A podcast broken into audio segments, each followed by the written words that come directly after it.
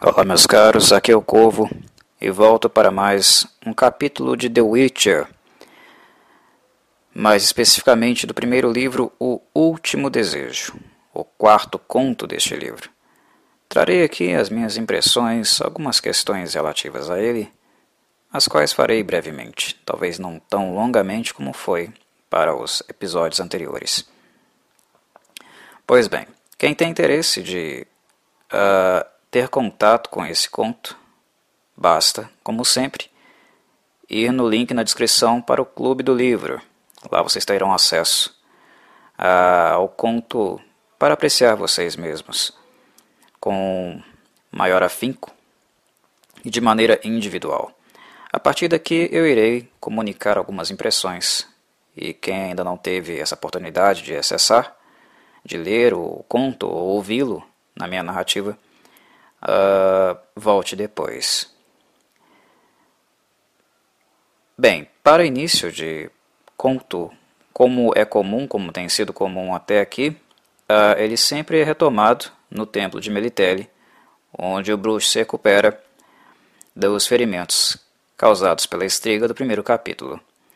E mais especificamente aqui nesse início de capítulo, Geralt vai ter de novo com Ayola, e a partir desse contato, um monólogo se inicia. Há alguém que pode dizer que se trata de um diálogo, mas na verdade o papel ali de Ayola é apenas a de ouvinte mesmo. Uh, Lembra-se que o papel de Ayola no, no tratar com Geralt, né, na, na presença dele, né, tem sido estritamente médico. Né?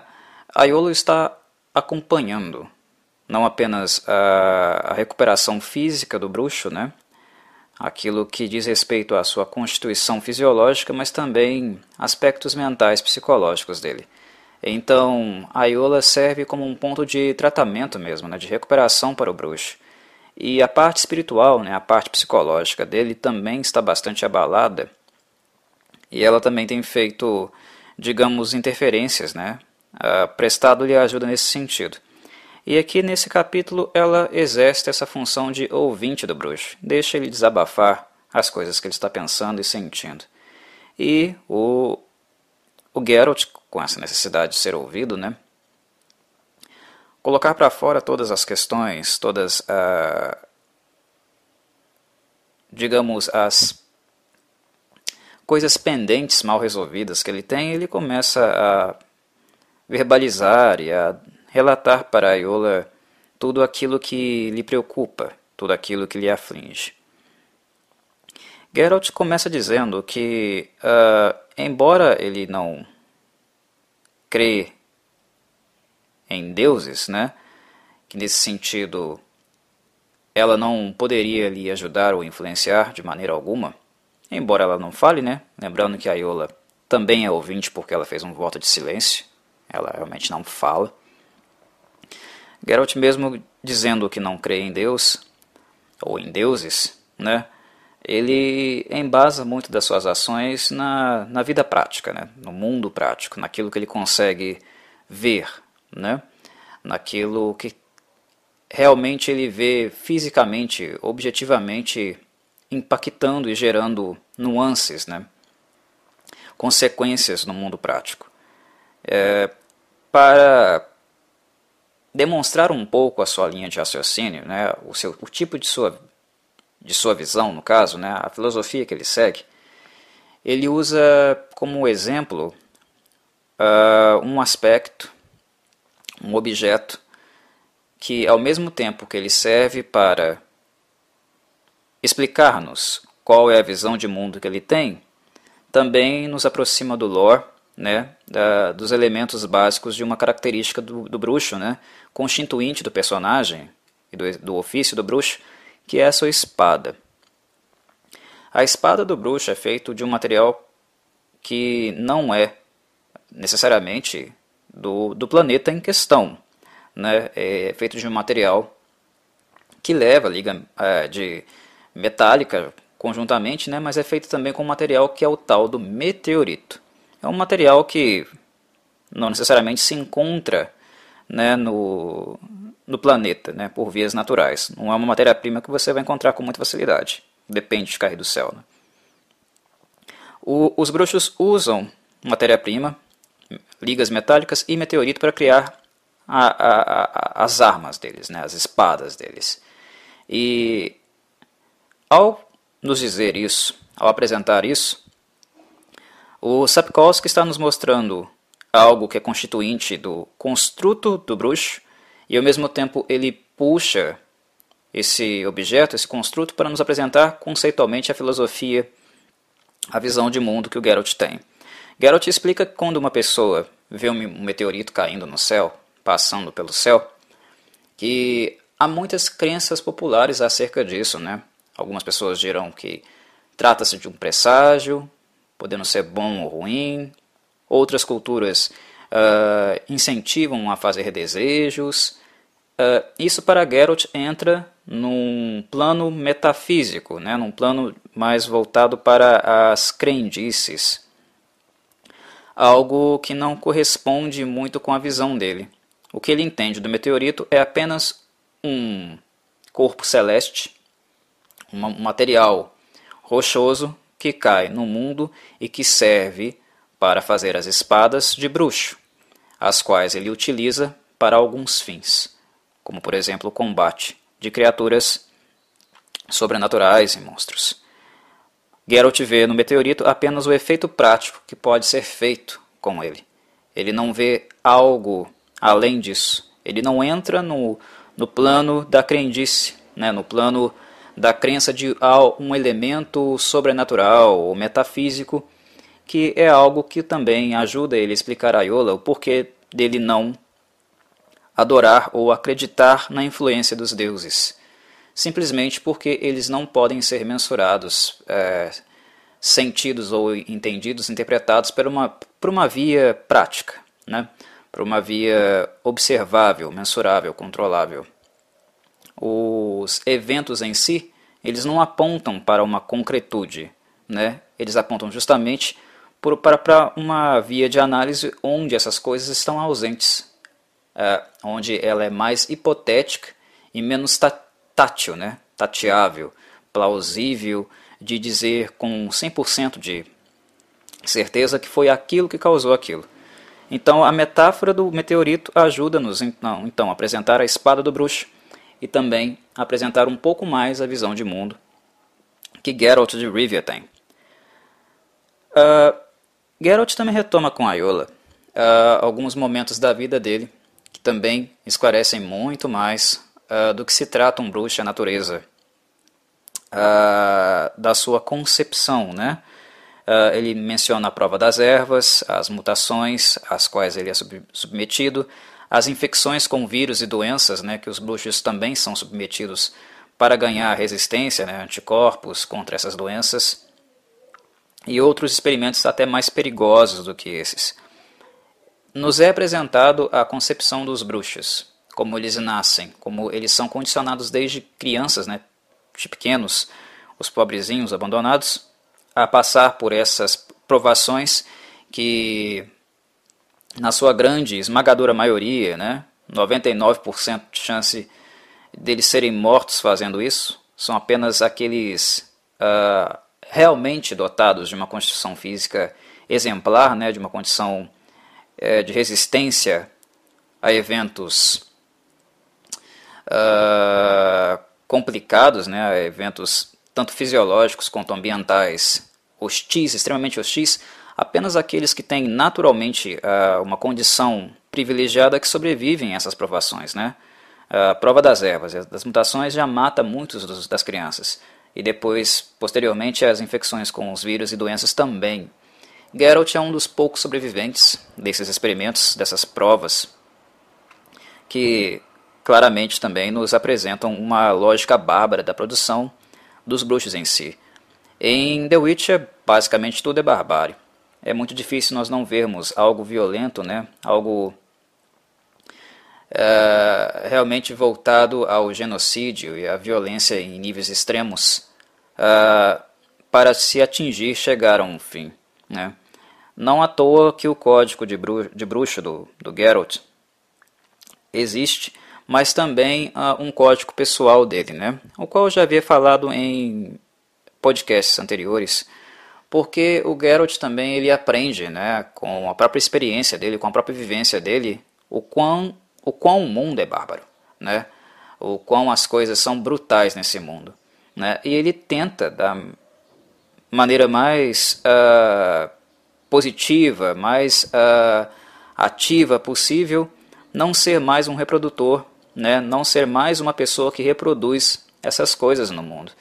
Tudo o que ele viveu, todo o sofrimento que ele passou, ele, ao invés de ser ferido, né, utilizar as, as cicatrizes que ele recebeu apenas em sentido reflexivo, refleti-las nos outros, né, descontar nos outros, ele tenta, da melhor forma que ele encontra, né, da melhor maneira possível, não ser mais um agente da desgraça no mundo, né, da, da violência que ele, que ele recebeu. E muito desse dessa constituição da personalidade do bruxo, né, dessa construção da personalidade dele, passa por essas vivências pessoais que ele sofreu ao longo da vida inteira dele. Né? Uh, nesse capítulo também, nessa pequena introdução com a Iola, fica muito claro, é apresentado a nós, né, como Geralt considera Vesemir, né, o, o bruxo mais antigo de Kaer o bruxo mais antigo vivo, né, dos poucos que restaram, como ele considera Vesemir a sua figura paterna, né, que é algo que eu também já havia mencionado anteriormente, mas Geralt agora diz aqui, nesse capítulo com todas as palavras, uh, o quão importante Vesemir é para ele, né, o, o, significado, o papel que ele tem na vida dele, como tudo o que ele sabe, né, inclusive também uh, na linha moral, né, na influência moral, como tudo que ele sabe ele aprendeu com Vesemir. Né? Então isso aqui fica claro, é deixado claro de uma vez por todas a importância dessa figura desse bruxo para ele. Né? Uh, uma das coisas que também ele é, volta a tocar é que, em relação à bússola moral dele, né, e por tudo que ele passou, uma das coisas uh, que ele, no seu início de, de profissão, né, nos primórdios da profissão dele como bruxo, que ele começou a fazer, logo ao sair de Kaimorn, foi atuar com seguindo o código bruxo, né, mas fazendo alguns desvios, sendo um pouco resistente a algumas noções e princípios básicos do Código de Bruxo, que é um código muito restrito, né, muito voltado para a prática realmente profissional. Né? Uh, você segue alguns princípios básicos, né? trabalho, demanda, uh, serviço prestado, pagamento, sem envolver muitas muito questões morais nisso, né? não tentar bancar o herói ou ser uma figura representativa do povo, né? ou um salvador da pátria. As coisas que Geralt passou na vida o levaram a, a, a ser alguém melhor. Né? Uh, ele trabalhou isso de, de certa forma para tentar ser alguém mais prestativo, né? não mais um crápula no mundo. E quando ele sai de Kaer para os seus primeiros trabalhos, uh, Geralt tenta ser um cavaleiro. Né? Ele tenta ser alguém que presta ajuda aos necessitados. Uh, e a princípio ele nos diz que todo cheio de boas intenções, né, de bons sentimentos, que ele acaba fazendo alguns serviços, né, intervindo inclusive num caso onde uma mocinha, né, uma filha de um de um mercador na, na estrada, né? É, ela estava sendo atacada por alguns, por alguns arruaceiros, né? Alguns vagabundos. E eles iam estuprar a menina.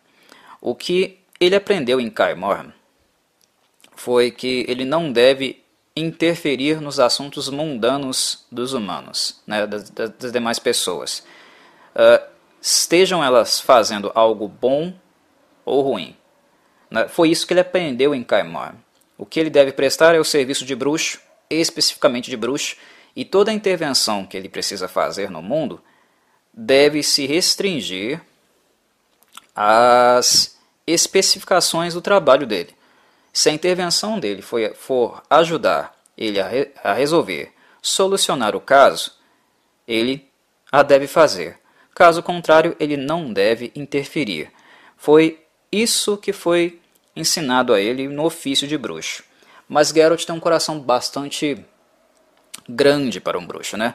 Embora ele tenha sido privado quimicamente das suas emoções, elas tenham deixado marcas e efeitos colaterais nele, uh, Geralt continua bastante empático com o sofrimento alheio.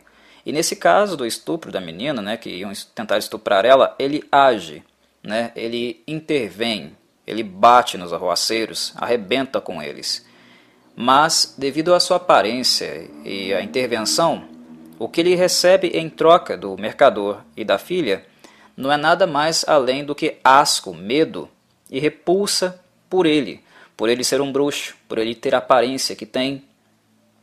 E é aí, uh, contando para Iola nesse caso em específico, que Geralt, ah, digamos que cai a ingenuidade dele, né?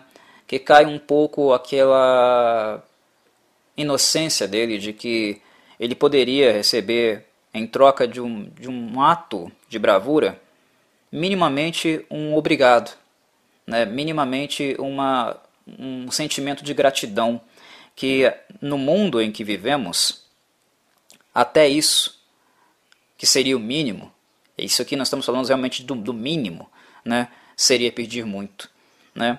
E foi, é aí que Geralt fala que a ingenuidade dele, como a bruxa iniciante, cai por terra, né? Que ele estava sendo um cavaleiro, né? um cavaleiro das fantasias, ligados por um código moral que ele resolveu traçar, e que é aí que esse código cai por terra. Não isso não torna, digamos, uma pessoa menos indigna, mas uma pessoa mais uh, de bom tato, né, de um melhor tato para avaliar as situações. Porque ele percebe que uh, ele a, acreditava que saiu, que havia saído de Kaim para matar monstros e proteger, proteger os inocentes.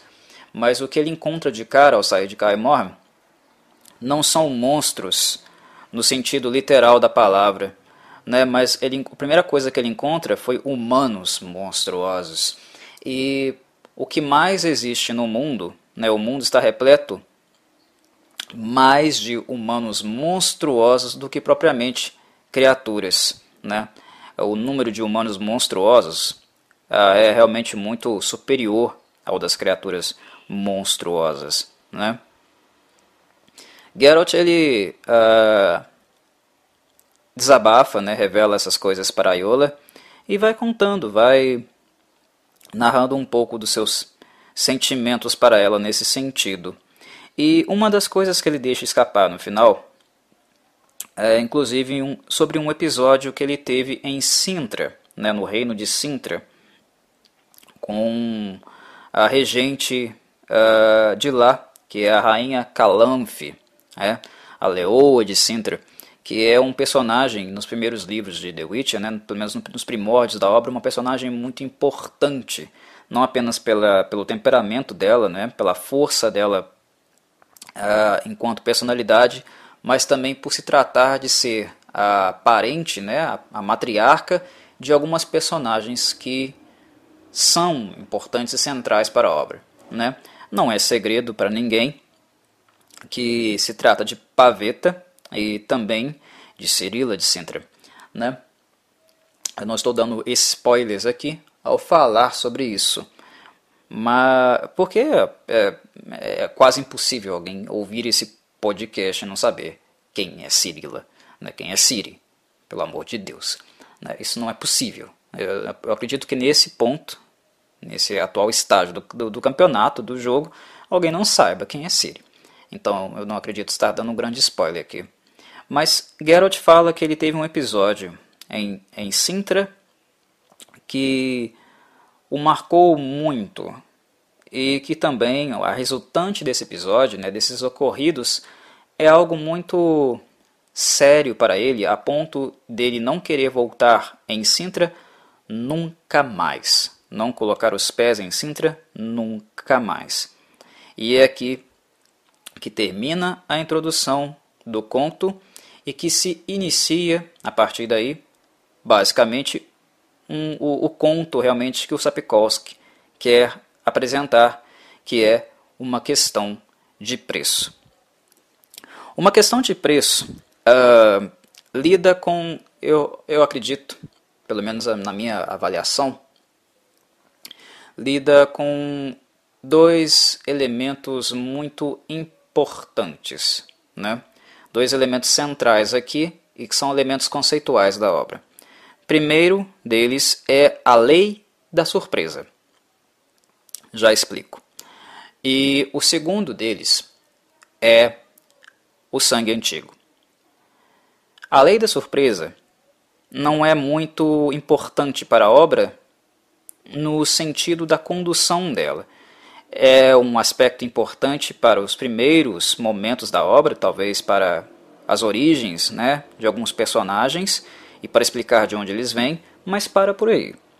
O sangue antigo já é um conceito muito marcante, muito importante e que vai perpassar toda a obra do Sapkowski. Né? Tudo a partir do sangue antigo, né, da manifestação dele, vai influenciar e vai conduzir uh, enfaticamente a obra a partir daqui. Então, digamos que esse conto, uma questão de preço, é o conto que definitivamente a gente pode falar. Começou a saga. Né? Na manifestação dele, na manifestação desse poder, nós podemos dizer: agora sim, acabaram-se as introduções ah, e nós temos um direcionamento, um foco, uma direção que o Sapkowski irá seguir. Porque toda a obra vai girar em torno desse sangue antigo, das, da manifestação dele e o que é toda essa fonte de poder, né? essa, esse aspecto, esse traço antigo, é, implica, influencia. Eu não irei discutir ele aqui agora, por motivos óbvios, né? mas é importante fazer essa demarcação. Muito bem. Uh, vamos para o conto e a partir dele eu creio que fica melhor é, explicar pelas próprias nuances da escrita, pelas próprias apresentações de alguns aspectos dela, o que seria esse, essa lei da surpresa. Geralt é, é convocado para ir a Sintra pela, pela Calanfe, pela regente de Sintra, né? uma mulher conhecida por ser extremamente enérgica, né? ter uma, uma, um magnetismo pessoal, né? Uma, um temperamento muito forte, que a leva a ser conhecida, claro, como a Leoa de Sintra. É algo clássico, é algo marcante nas mulheres de Sintra, elas sempre serem mulheres fortes, de magnetismo pessoal muito grande, que é uma pista que o autor já está dando também em relação à linhagem das mulheres de Sintra. Há alguma coisa nas mulheres de Sintra ah, que exala poder, um magnetismo pessoal muito grande. São sempre grandes autoridades, né? São sempre figuras ah, marcantes e influentes nas suas épocas. Essa linhagem das mulheres de Sintra é relatado durante o conto e explicado inclusive por um personagem que irá aparecer aqui, que também é um personagem muito importante né, para todo o lore, né, para, para a história de The Witcher enquanto saga, que é o Mizawar, né, um, um druida, que a princípio ele servia a Skellige, né, ele veio com Iced to Research, que também é um personagem que eu acredito que não deve ser é, estranho, né, desconhecido para muitos, mas que depois ele acabaria servindo Sintra, a, muito em virtude do que acontece aqui neste conto, né, nesta noite. Enfim, a Calanfe convocou Geralt para ir até Sintra, justamente em um evento que é a comemoração dos 15 anos da Paveta, da princesa Paveta, onde Calanfe de Sintra quer uh, realizar, na verdade, a proposta dela, né, entregar a mão dela para um pretendente para reforçar uh, alianças né, e, e, aumentar também o poderio, né, garantir, digamos, o poderio dinástico de Sintra para mais uma geração. E Calanf já tem né, em mente com quem uh, fazer essa aproximação, onde reforçar esses laços. Ela tem como, uh, como ideia, já a priori, ela já, já definiu que quer fazer relações, aumentar o poder de Sintra, aproximando o rei Sintra com o reino de Skellige, né, com os Ilhéus. Uh, então, digamos que essa festa, né, esse aniversário de Paveta e uh, o cortejar que, que, está sendo organizado para os candidatos uh, solicitarem a mão dela, todos os convidados, isso não passa de simples teatro, né? É apenas uma tradição, né? uma maneira de, de proceder que é repetida, né? que é feita, mas é tudo tudo ceninha, né? É tudo teatro, porque o candidato à mão de Paveta já estava definido. E que seria também um personagem que uh, os mais próximos de, de The Witcher conhecem, né?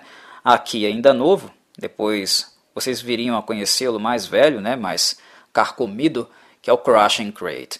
Quem traz ele de Skellige é justamente o Ice to Search. E o Crush, já aqui jovem, né? Ah, quem for ler o, o conto, perceberá que o Crush que vocês viriam a conhecer, o, que conhecem, Uh, jovem ele já era daquele jeito. Ele já era gru, bruto, grosso, estúpido, uh, como ele é apresentado aqui. Mas o que interessa para Calanf é aumentar o poder, é fazer aliança e aumentar a influência do reino de Sintra, garantindo assim a manutenção do reino para mais algumas gerações. Então o pretendente já está decidido. Uh, Geralt é convocado porque supostamente ela tem um trabalho para ele. Só que Geralt não é informado que trabalho é esse. Isso que eu estou dizendo né, uh, não seria revelado a ele a princípio. Uh, então ele vai mesmo para Sintra né, às escuras, sem saber muito o que a rainha quer dele. Ele vai descobrir exatamente apenas lá do que se trata. E antes de, do encontro, né, antes de Geralt ser dirigido a, ao evento, à, à solenidade, por, por, assim dizer, né, nós ah, observamos também uma característica muito interessante na personagem do Geralt, porque Geralt, como eu já havia falado né, em outros tópicos, ele é pobre. Geralt é sempre pobre, ele é fudido, né, ele, não, ele não tem dinheiro para ah, muito conforto. Então Geralt também aprendeu a viver com pouco, né? A, a, aprendeu a viver mesmo na, com coisas simples, né? usando coisas simples, sem muitas pompas, né? sem muito, muito refino. E é engraçado uh, os princípios do conto justamente porque ele vai retratar o Geralt sendo lavado, barbeado, né? tem um cortesão né? apenas a a serviço dele, né, que é o Haxo. Haxo é o cortesão que então ficou com a obrigação, né, com a responsabilidade de servi-lo, limpando, barbeando, né, oferecendo trajes mais adequados para a sonalidade. Uh, enfim, e fica claro aqui como Geralt aprecia o banho quente, mas não necessariamente ele gosta e se sente bem vestindo as roupas né, nobres, as roupas uh, mais compatíveis né, com uh, o ambiente social que ele se encontra, né, que é o da mais alta sociedade, né, ambiente monárquico. Uh, ele está mais acostumado a vestir o seu gibão, as suas roupas mais simples, do que essas roupas apertadinhas, né, de tecido diferente. E ele é turrão, né, ele reclama disso. Ele aprecia o banho quente porque é raro conseguir um, né? Normalmente se toma banho frio mesmo, né? Uh, o mundo medieval, medievalístico de The Witcher não é aquele lugar que você vai achar uma ducha quente para poder tomar, sempre, né? Isso é coisa de rico. Então, o banho quente é algo que ele aprecia muito, muito mesmo, mas ele detesta usar roupas mais uh, estilizadas, mais nobres.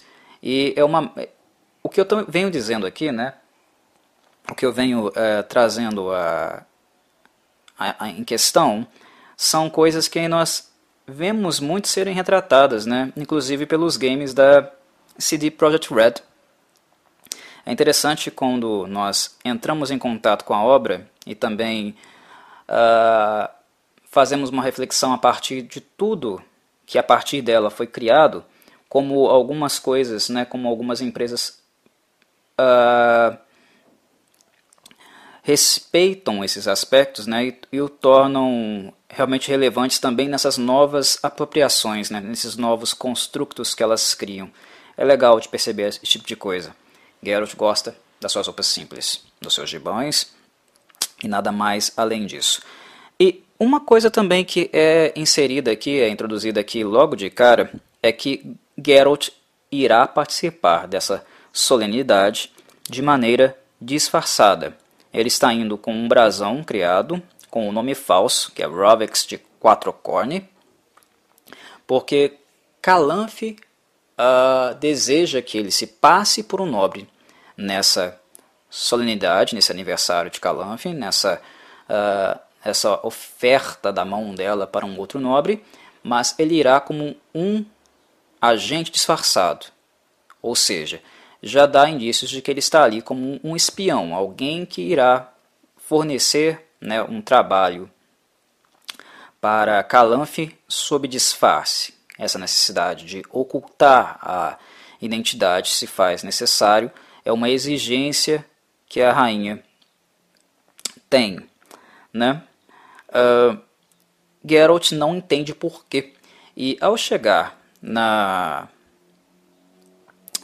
na solenidade, né, no evento em si, uh, ele fica muito tempo conversando com, com a Calanfe, né, tentando esclarecer uh, por que diabos ele está ali, o que ela realmente quer dele, afinal. Né, sendo ele um bruxo, ele até cogita né, que, o que a, aquilo que ela quer dele trata-se de um serviço o qual muitas pessoas acreditam né, ou contratam os bruxos para fazer, mas que não necessariamente está de acordo, está alinhado com o código é, ético, né, com o código de procedência deles, que na verdade é a confusão do ofício de bruxo com de assassino de aluguel.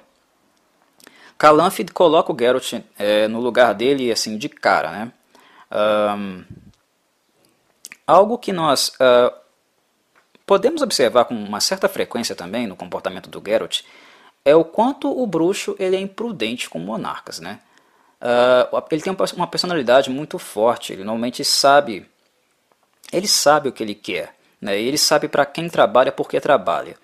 E na presença de monarcas, o Geralt normalmente trata os monarcas como se fossem pessoas comuns. E na verdade, né, moralmente falando, isso, isso estou colocando do ponto de vista moral, né? Um monarca é apenas uma pessoa como qualquer outra, né? Ah, tem, tem desejos semelhantes, né? Sente dor semelhante, vai ao banheiro como todo mundo, né? Enfim, a diferença é que na, na, no âmbito dos desejos eles conseguem realizar desejos, né, suprir desejos com mais facilidade que os, os demais mortais desprivilegiados. Né? No âmbito da dor, eles conseguem mais medicamentos do que os pobres coitados. Né? E no banheiro todo mundo é igual. A diferença passa por aí, é uma questão meramente econômica. Mas, mesmo assim, uh, Geralt às vezes ele não se toca de que monarcas são pessoas perigosas então ele é petulante, né? ele é imprudente com essas, é, essas figuras. Às vezes parece que Geralt está confundindo monarcas com meros contratantes, né? Um, um contratante de uma taverna para matar uma Kikimora a 2, 3 quilômetros né, num panto ali, ali do, do, do, perto do estabelecimento. E não é bem por aí. E às vezes a petulância e a imprudência dele uh, coloca-o em maus lençóis ou pode colocá-lo em maus lençóis. Né? Aqui com Calanfe, na conversa com ela, uh, as sugestões, né, uh, as insinuações de Geralt à pessoa dela, como se ela fosse alguém que não soubesse realmente ou não conhecesse alguém uh, conhecesse a fundo né, o ofício do bruxo, né, que ela estaria contratando ele para um assassinato, essa imprudência, essas insinuações de Geralt, né, esse, uh, digamos até um leve rebaixamento da, da pessoa dela, é logo apontado, né, é logo percebido por Calanfe e ela faz uso do adjetivo clássico dela, Leoa de Sintra. Ela vai com tudo para cima do Geralt, argumentando com ele, colocando ele no lugar dele, né? Porque se ela quiser, né, com um mero, mero estalar de dedos, se ela simplesmente considerar que ele lhe faltou com respeito, né, ela pode, num estalar de dedos, mandar ele ser enforcado de imediato, no pátio. É uma coisa que às vezes o Geralt não tem muita noção, cara. Ele bate de frente com, com, com o monarca e isso é, é complicado. Você pode estar colocando a, a sua vida em risco. O grande trunfo de Geralt nessa situação normalmente quando ele é convocado, é justamente o fato dele ser muito bom naquilo que ele faz. É um bruxo que se garante naquilo que ele faz. E a fama dele o precede, sempre o precede. Né? Uh, onde Geralt vai, normalmente ele é solicitado, ele é convidado por algumas autoridades, porque se elas as autoridades em si estão precisando de algum tipo de serviço por parte do bruxo, ou que seja necessário um bruxo para realizar, elas sabem que ali, né, presente na cidade, presente ali nas redondezas, está um profissional extremamente competente naquilo que ele faz. Então, às vezes, é, é basicamente isso que salva o bruxo da corda, porque é, ele não chega a ser como o Lambert, né, que o Lambert é um cara que odeia regras, porque tudo que ele conheceu na vida foi regra em posição, né, então ele meio que fica revoltado com isso. Ele manda todo mundo ir para aquele lugar, quando alguém quer falar alguma coisa para ele ou mandar ele fazer alguma coisa. Ele não chega a ser tão revoltado como o Lambert, mas ele tem uma certa resistência também, né, uma certa dificuldade em perceber que com monarcas não é questão de você não se submeter a eles, abaixar a cabeça mas às vezes é, é questão de inteligência mesmo, de prudência, de não falar merda, ou não insinuar certas coisas que podem levar o seu pescoço à forca, né? É, viva mais um dia, né? Você já trabalha com criaturas, né? já lida com coisas é, extremamente perigosas no seu dia a dia. Não corra, não corra o risco né, de perder a cabeça por causa de um simples insulto uh, intencional ou não, o monarca, né? Convenhamos. Mas Calanfe coloca ele no lugar dele. E deixa muito claro que, também para Geralt, que o fato dele ser convocado por algumas autoridades trata-se sim do fato dele ser um grande assassino. Embora a, ela saiba, tenha noção clara, porque ela não é uma ignorante, e ela avisa para ele que se, ela, que se, ele tratar ela desse jeito de novo, ele vai se dar mal. Uh, que, embora ela saiba que ele, que, ele, que, uh, que ele o que seja o, o exercício de um bruxo, que ele também deveria saber que o fato dele ser um assassino uh, muito competente, que isso necessariamente vai criar uma fama ao entorno dele, né, de que ele é alguém hábil o suficiente para o homicídio, né, para, ter, para esse tipo de, de serviço. Né, que, é, que é um pouco também ingênuo da parte dele achar que ele não vai ser solicitado para isso, sendo que a fama dele é construída em cima disso.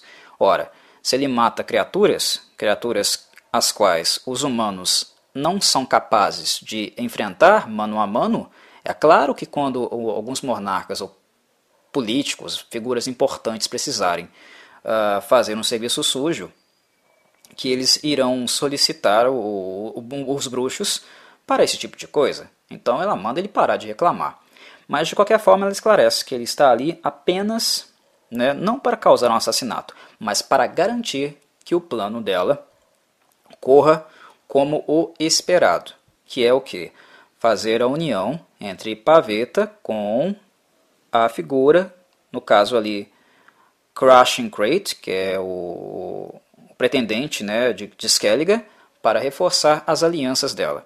Ela não deixa claro para o bruxo, embora ele queira saber, quem ou o que é o inimigo, aquilo que se interpõe à realização disso, mas ela deixa claro que isso irá acontecer e que quando acontecer, que ele garanta que o plano dela seja uh, realizado.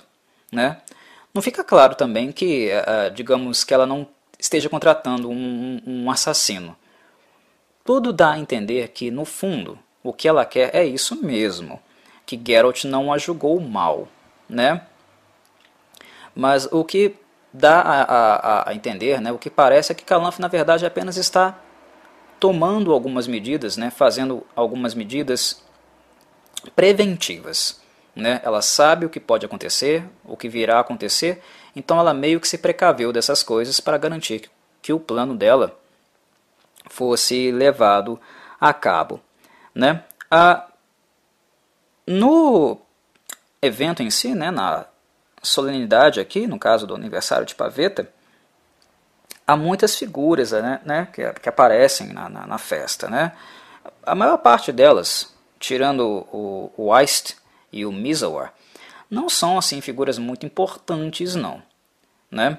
Uh, são mais personagens mesmo secundários. Né? O Kukodalek, por exemplo, né, que é um, um, um barão que fica imitando sons de animais, é, é um personagem, por exemplo, que ele é utilizado mais como um comic relief, né?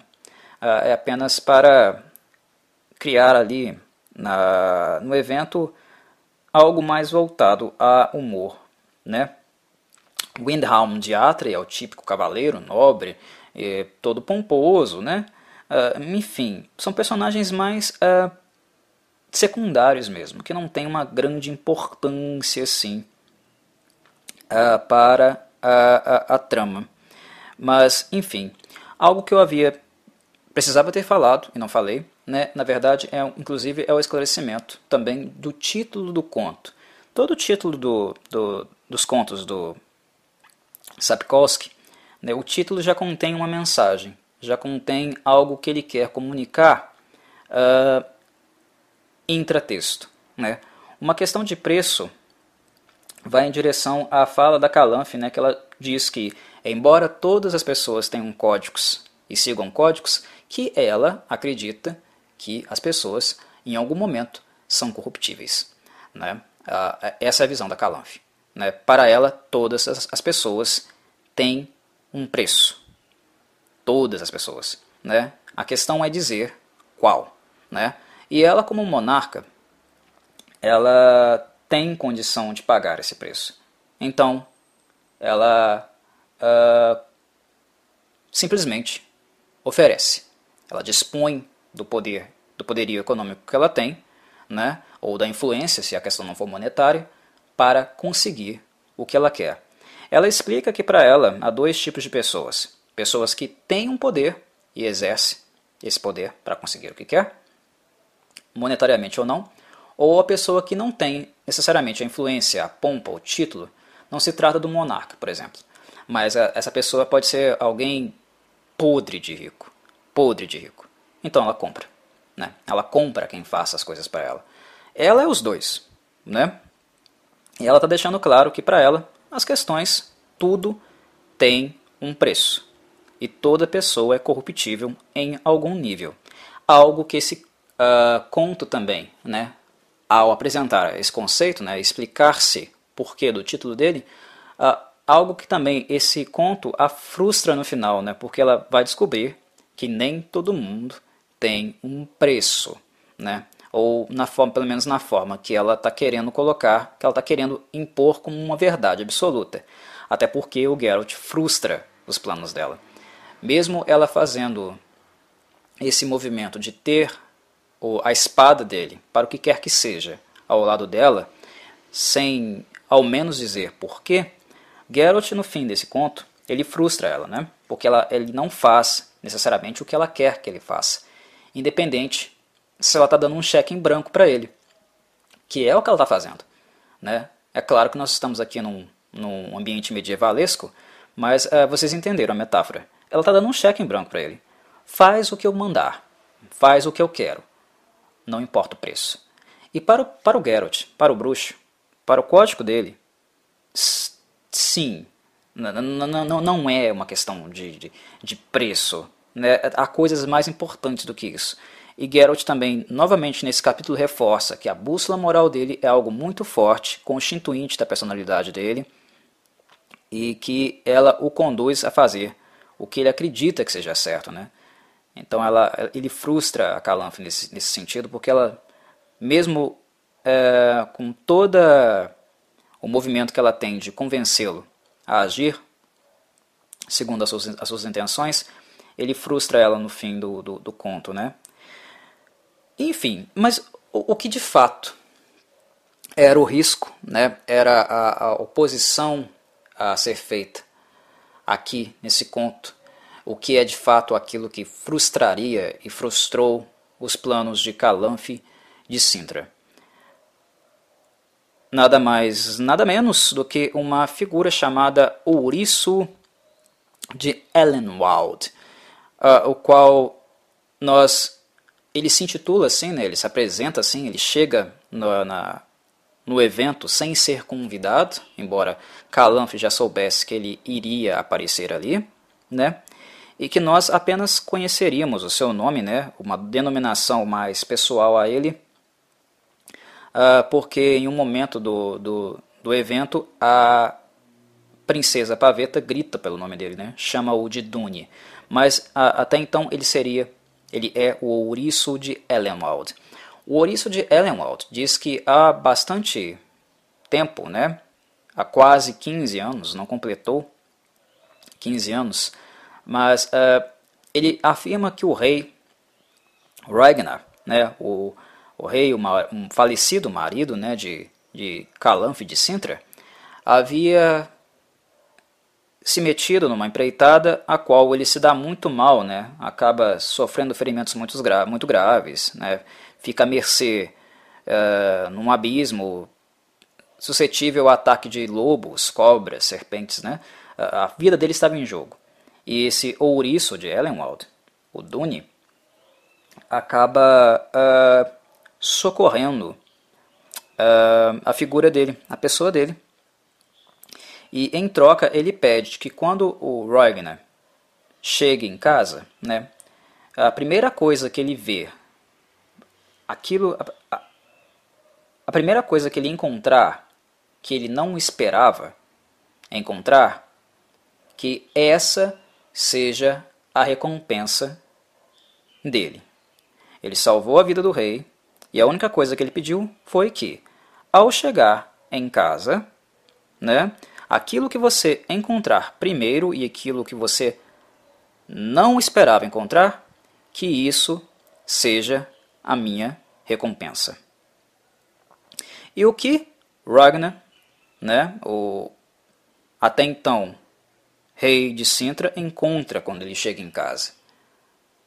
Uma filha, né, Calanfe. No momento que ele chega, que ele volta para Sintra, ele, ele encontra Calanfe dando luz à paveta. Paveta, a princesa que está ali agora sentada, né? Numa mesa toda frígida, toda tímida, né? Mal olha para os lados, mal faz contato visual com os outros. Realmente muito introspectiva. Alguém muito, muito fechada em si mesma. Uh, então, essa era a questão. Uh, a, passar o determinado tempo, 15 anos, que estariam sendo completos ali, no caso, né, eu me equivoquei há pouco, realmente, uh, 15 anos é quando a gente coloca na calculadora, né, é o que está acontecendo aqui agora. Então o, o Rori está vindo cobrar exatamente aquilo que lhe foi prometido. A filha do Ragnar. Né, que poderia não ser uma filha, né? poderia ser qualquer outra coisa, mas foi, acabou sendo Paveta. Uh, isso faz com que o Bruce também o questione, né? porque, querendo ou não, uh, é, é ele meio que saca que uh, o ouriço, a referência dele para fazer esse pedido, trata-se justamente de algo que eu havia introduzido no começo desse podcast, que é a lei da surpresa. A lei da surpresa é algo muito comum para a vida dos bruxos, porque a maior parte deles se tornam bruxos pela lei da surpresa. Na verdade, essa solicitação era algo, não mais, né, mas era algo utilizado pelos bruxos para conseguir novos candidatos, né, para se tornarem, uh, serem transformados no que eles são e continuarem assim o ofício e a manutenção das organizações bruxescas. Né? Então ele desmascara Dune nesse sentido, sabe? porque ele captou a referência e expõe essa referência. Né? Você usou a lei da surpresa. Você, você já sabia, já esperava aquilo que, iria lhe, você iria encontrar. No fim das contas, o, o Ragnar, né, é, que demonstrou não ser lá um, um, rei muito sábio, né, um rei muito inteligente. É, ele não conseguiu antever é, essas questões. Né? É, ele não imaginava que isso poderia acontecer. Embora o, Geralt também fale que ele conhecia isso e tal, é, o Ragnar é meio que um idiota. Né? E a, a, embora ela trate a memória do, do, do, marido com um certo respeito, é, ela deixa, ela deixa claro mesmo né, que, que se ela soubesse disso, ela tinha dado cabo dele muito antes do que ele morreu. Porque ela revela que é, Ragnar só contou para ela que fez isso né, no leito de morte dele. Antes, ela não sabia que ele tinha feito isso antes. O Ragnar foi bem burrinho mesmo, né? E o Ouriço bem espertalhão. Embora ele tenha deixado claro desde o início né, que ele não ajudou o Ragnar com uh, um voto, né, um movimento, uma intenção altruísta. Ele queria algo que o beneficiasse. O ouriço em si, ele se apresenta para a, so a solenidade, né, para o evento, todo coberto de uma armadura bem espessa e de elmo algo que a Calanfe o solicita para tirar e ele não tira, né? Ele, ele avisa, né, ele informa que só iria retirar o elmo depois uh, da meia-noite, porque ele respondia, ele tinha um certo compromisso com um código de cavaleiro que o obrigava a manter o elmo. Tudo mentira, né? Isso depois nós vemos no conto que é tudo mentira, tudo balela, porque ele na verdade, no fundo, ele só estava escondendo, né, a aparência monstruosa, animalesca, que ele possui. Ele é conhecido como ouriço de Ellenwald, porque ele é justamente uma criatura corcunda, né, com um focinho animalesco, pelo pelugem ruiva, né, cheio de presas e tal, porque ele está sob uma maldição. Uma maldição que viria a ser quebrada no fim do conto, quando o, a Calanfe fica né, na, contra a parede e realmente não tem muita opção em atender o pedido dele. Mas até então ele estava sobre um efeito, um efeito de uma maldição. Foi rogado-lhe, né, foi depositado em si, sobre ele, uma maldição que o faz assumir né, uma aparência, voltar à aparência humana a partir da meia-noite, mas durante o dia ele fica animalesco, ele se torna essa besta né, uh, em questão. Uh, há contos aqui né, sendo apreciados. Norma, norma, novamente, né, vocês percebem que o ouriço é baseado em contos de fantasia, essa coisa do, uh, do humano e besta também diz um pouco respeito a outros contos de fantasia. Eu não vou me remeter muito a isso durante as, as, esses podcasts, essas análises, porque são coisas meio que óbvias. Né? Eu já havia deixado claro antes, como uh, o, o Sapkowski né, ele se, se referenda em muitas fantasias, em muitos contos de fantasia, para dar-lhes uma, uh, uma, uma, uma, vestimenta, né, uma impressão mais realista mesmo, né, tirar todo, toda a idealização desses contos. E aqui volta a acontecer. Inclusive é citado, né, na verdade, uh, aqui durante a, as conversas, né, é, a, a, o próprio conto da Cinderela, né, uh, que ao contrário da, da história, né, da Disney, né, a, a dama, ela não deixa, a Cinderela no caso, né, não deixa o sapatinho para trás porque ela tem que sair correndo, né, porque o tempo dela na festa já, já tinha se esgotado. Ela deixa o, sapatinho para trás porque ela estava fugindo do assédio do, do monarca né, sobre ela. É, o Sapkowski, inclusive, brinca com Cinderela no meio do texto. Enfim, vocês entenderam onde eu quero chegar. Mas a questão é que, é, então, o, o ouriço de Ellenwald, o Dune, está sob uma maldição. E ao dar a meia-noite, a rainha, né, que anteriormente não havia conseguido fazer com que ele retirasse o seu elmo, por, por se tratar de uma tradição, né, e a, as pessoas que estão ali respeitam muito essas questões tradicionais, ao dar meia-noite ela pede que ele retire o elmo. Né? Só que a rainha tinha um trunfo na manga. Né? Ela, ela propositalmente né, pediu para que o sinoeiro, né, quem bate o sino, né, quem marca as horas do reino, uh, batesse o sino um pouco antes realmente das, das 12 horas, né, antes da meia-noite, para que todos pudessem ver a monstruosidade é, que Dune era, né, a, a besta selvagem que ele era, e assim usar essa perspectiva né, da aparência contra o, a promessa que o Roegner havia feito de entregar a paveta a ele depois do prazo de 15 anos. Né? Então a Calanfe novamente joga sujo.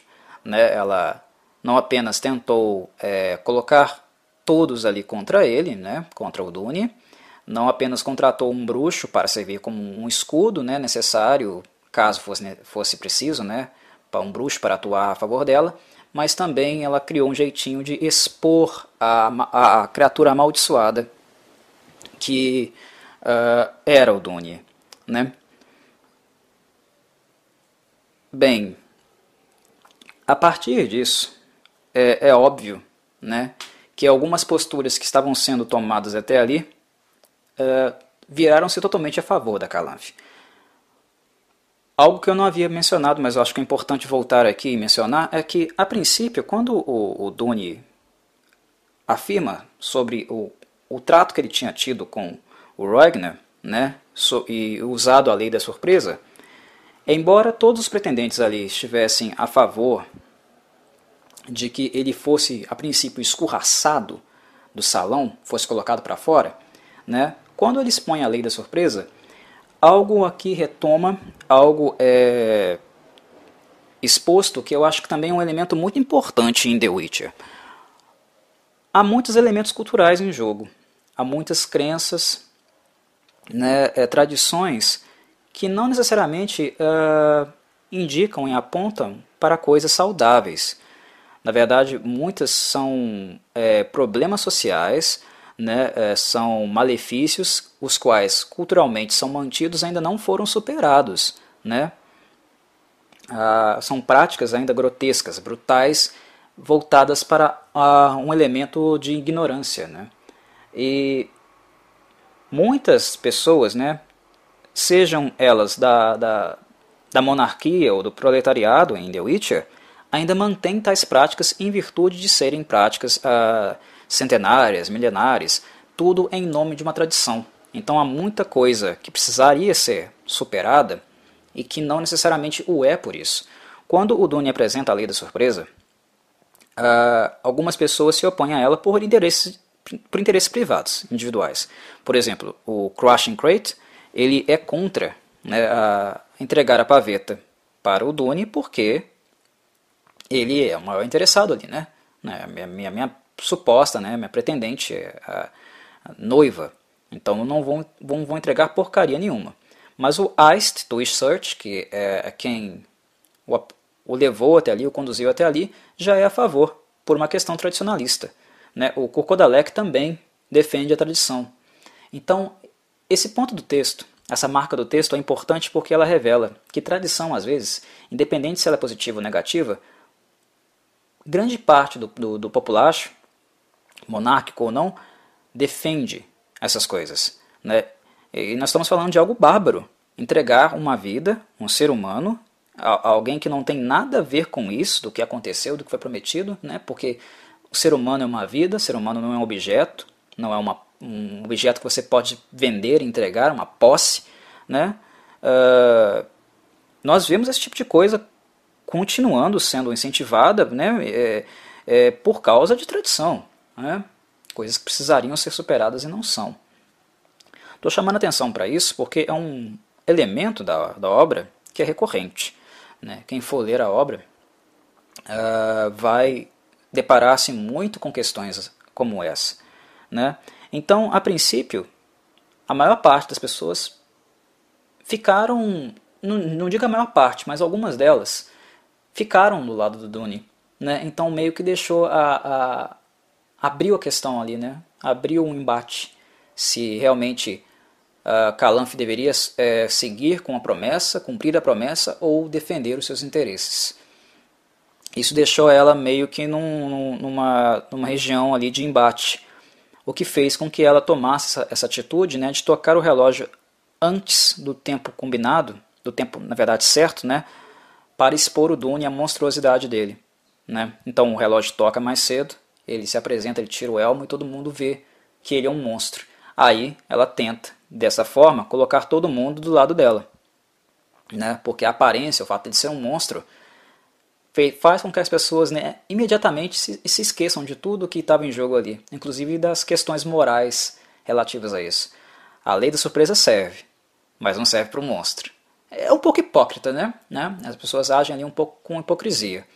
Exceto, exceto o Geralt, porque vocês sabem, eu já apresentei isso em podcasts anteriores, que o Geralt não necessariamente vê num monstro um monstro, depende muito das atitudes dele, da conduta dele.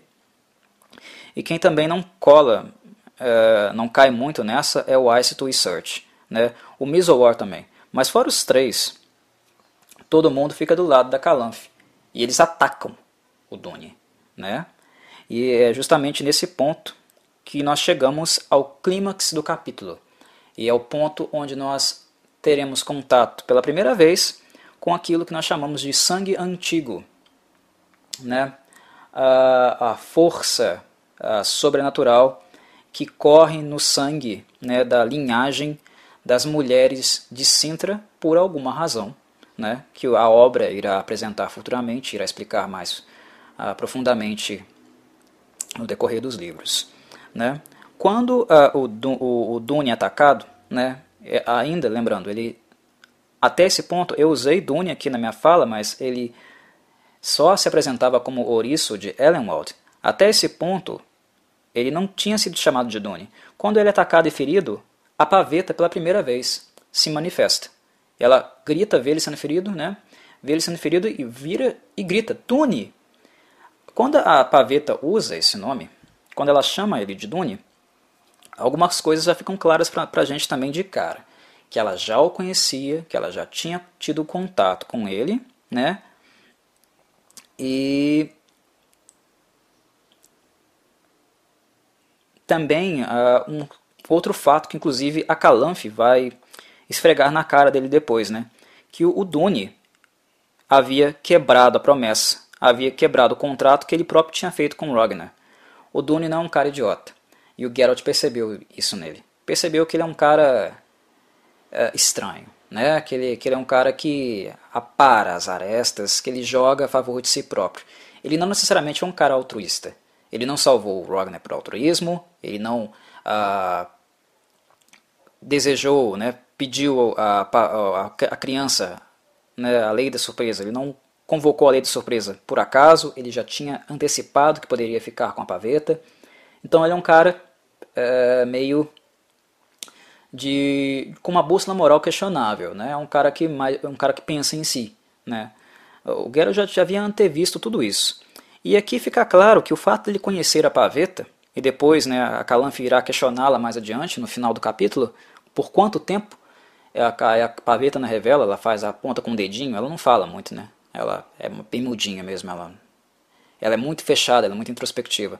Ela aponta com o dedinho, né? Um ano uh, fica claro que o Dune, para tentar, no caso de uma resistência da Calanfe, ao entregá-la, ele tentou, ele conspirou para anteriormente chegar ao castelo, conseguir acesso ao castelo, né, seja através de guardas ou amas, ele possivelmente né, fez um complô com alguém, né, agiu por conta própria, ele conspirou para ter acesso ao castelo, ter acesso à paveta, seduzi-la e assim colocá-la do lado dele. Uh, antes dele ser atacado, a Calanfe tinha como trufo o quê? Eu vou apresentar o Dune como um monstro, todos verão o que ele é, a paveta vai ver o que ele é e ela vai dizer não. Que era algo, inclusive, que o Geralt tinha conduzido para isso, né? porque ele deixa claro que na lei da surpresa não basta o bruxo querer e solicitar a criança. Né? A criança também tem que ir. É isso que configura, no fundo, de fato, a lei da surpresa. É, é onde o destino, né, a marca do destino, supostamente do destino, algo que o Geralt não acredita, uh, mas é onde a marca do destino se manifesta na, na, no desejo da criança de cumpri-lo e não necessariamente do solicitante buscá-lo. Né? E a, a Calanfe literalmente cai para trás, né? ela cai da cadeira quando a, a paveta diz sim. Né? Sim, eu quero ir com ele. E é aí que tudo cai por terra, né? que tudo é desmascarado. Dune já havia seduzido, ela já não era mais virgem.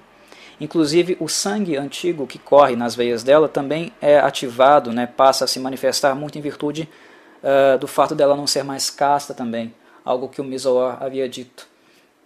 E antes que eu diga o que acontece a partir daí, é necessário retomar que durante todo o evento, né, de toda a apresentação do ouriço, das conversas sobre as tratativas e a, lei de surpresa e tal, o clima ali no salão foi ficando tenso. E desde o começo, Geralt já havia percebido, né, o medalhão de bruxo dele treme, o Mizor também esmigalhando umas, uh, uns farelos de pão, vê algumas runas sendo formadas, ele é druida, né? Que havia ali no recinto uma energia mágica, uma energia, uma energia não necessariamente natural, e que algo ali irradiava, né? Isso vinha tanto de Dune, mas principalmente de Paveta.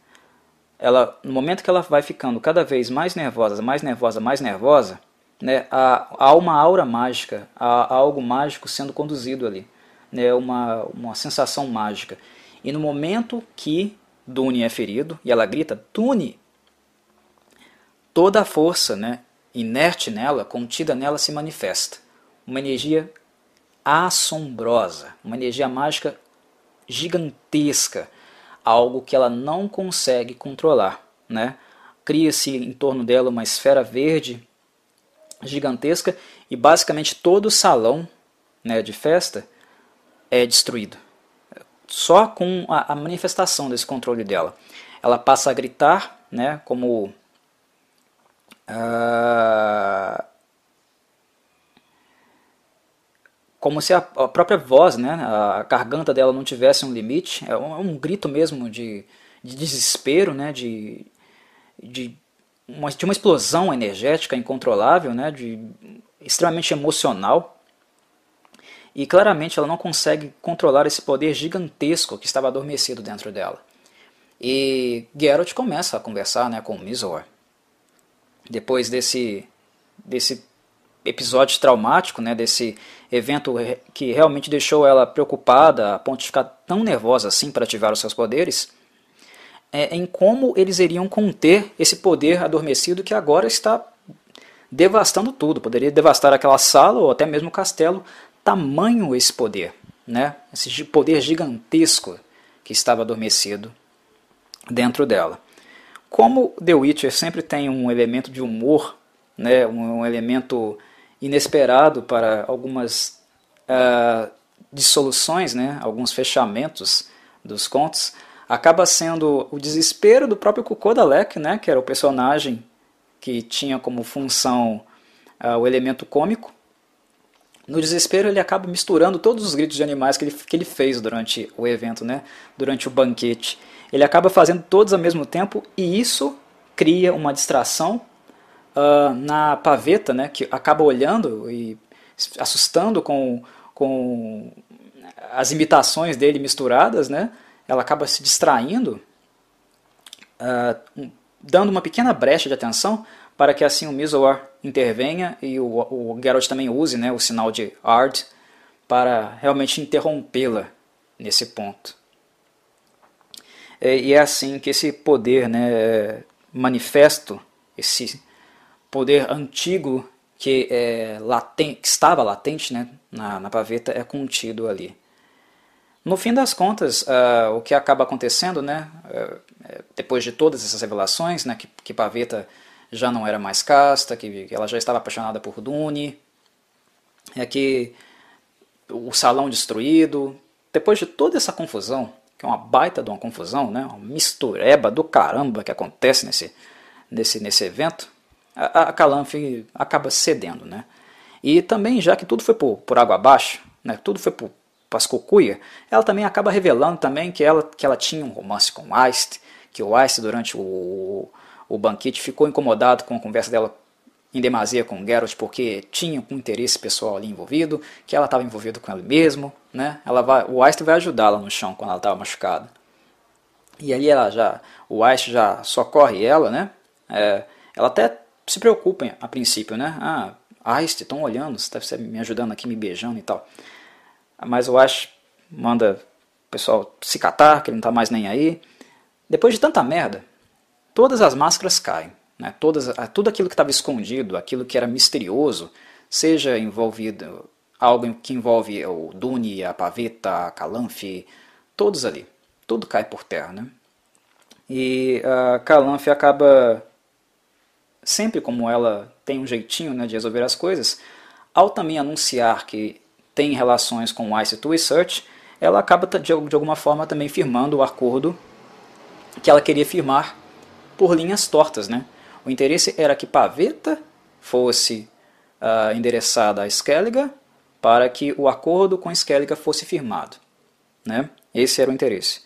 Já que não deu, eu firmo por outras vias. Né? Eu assumo o meu relacionamento com o Ice to Research e assim tenho a, a minha aliança com Skelliga feita e acabo aí a contragosto uh, honrando o meu compromisso, né? que na verdade não era meu, era do meu falecido marido, mas acaba aí honrando, honrando o compromisso, já que minha filha já foi desvirtuada por essa criatura né, que entrou aí no meu, no meu castelo e veio cobrar né, o pagamento da lei da surpresa.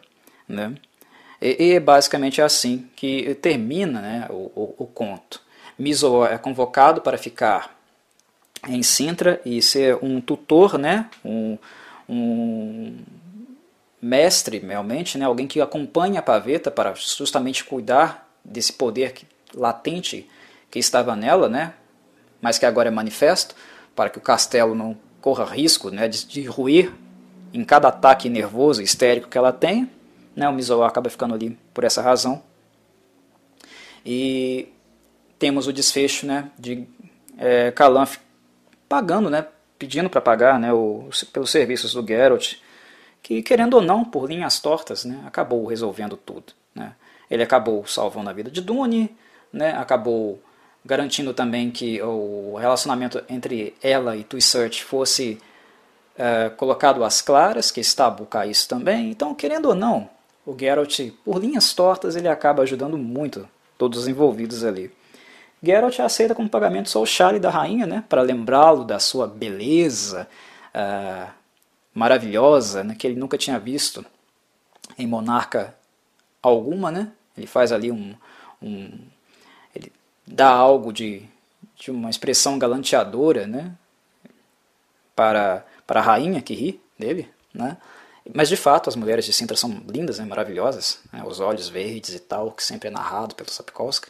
As mulheres de Sintra são uh, beldades, de fato, né? Calanfe ainda é muito bela, Paveta é belíssima, ela é descrita uh, lindamente no, no, conto, e nós sabemos que Cirila é tão bonita quanto elas, né, ou até mais. Mas uh, o, o, conto também finaliza com é, Dune insistindo para pagar uma dívida com Geralt, visto que o Geralt salvou a vida dele. Embora Calanf determine que a questão era com ela e que ele não tinha mais dívida nenhuma para pagar, né, que a, a situação entre eles já estava quite, ele insiste para que Geralt uh, aceite dele uh, algum tipo de pagamento porque ele se sentia em dúvida com ele. E aqui, meus caros, nesse ponto que está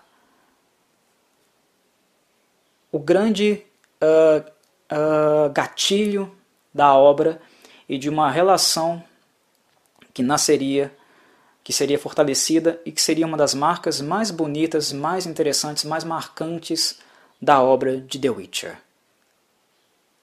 A lei da surpresa sendo voltada contra o Dune, né? porque o Geralt afirma que o que ele queria era aquilo que o Dune não sabia que tinha, mas que havia encontrado. Esse é o revelar de que Paveta estava grávida. A exposição de que Paveta já carregava em seu ventre uma vida, algo que o Dune não esperava encontrar e que ele encontra, fazendo assim, voltando assim, o que Dune fez com Calanth e Ragnar contra ele. Faz com que o bruxo coloque o Dune dentro de uma relação de promessa, de dívida, para pagar com a mesma moeda aquilo que ele fez com os regentes de Sintra. Vira o feitiço contra o próprio feiticeiro, que é algo que lá no início do podcast eu havia falado que o Geralt não queria voltar em Sintra, muito em virtude disso. O Geralt fez isso com o Doni para virar o feitiço contra o feiticeiro no sentido de ensinar a ele uma lição, né, a ensiná-lo o, o preço, a dor né, de tratar as pessoas como objeto, e é justamente o que o Geralt não quer fazer, não quer cumprir, porque ele sabe que aquilo é uma vida. Que estamos falando de uma vida, de não de um objeto. Geralt sabe o que ele passou, ele sabe como ele foi abandonado, como ele foi objetificado, e tudo o que ele passou né, para virar, se transformar quem ele, quem ele é, quem ele virou. Todo aquele sofrimento que eu havia falado lá no começo, ele tem ciência disso. E ele não quer que uma outra vida, uma outra criança, passe por toda a barbaridade, né, por toda a violência que ele foi submetido. Ele não quer isso, ele não deseja isso para uma criança. E é por isso que ele não quer voltar a Sintra, que ele, que ele quer abandonar e não quer cumprir a lei da surpresa, mas que nós sabemos que por vias tortas, algum dia ela se cumpriria. Que eu não vou falar aqui, que isso é tema para outros capítulos, né? mas que nós sabemos que no ventre de Paveta estava Siri. Né? Muito bem, meus caros, eu acho que já está na hora de terminar. Espero que tenham gostado dessa, desse approach, né, dessa análise do conto Uma Questão de Preço. E eu fico por aqui. Um abraço do Corvo.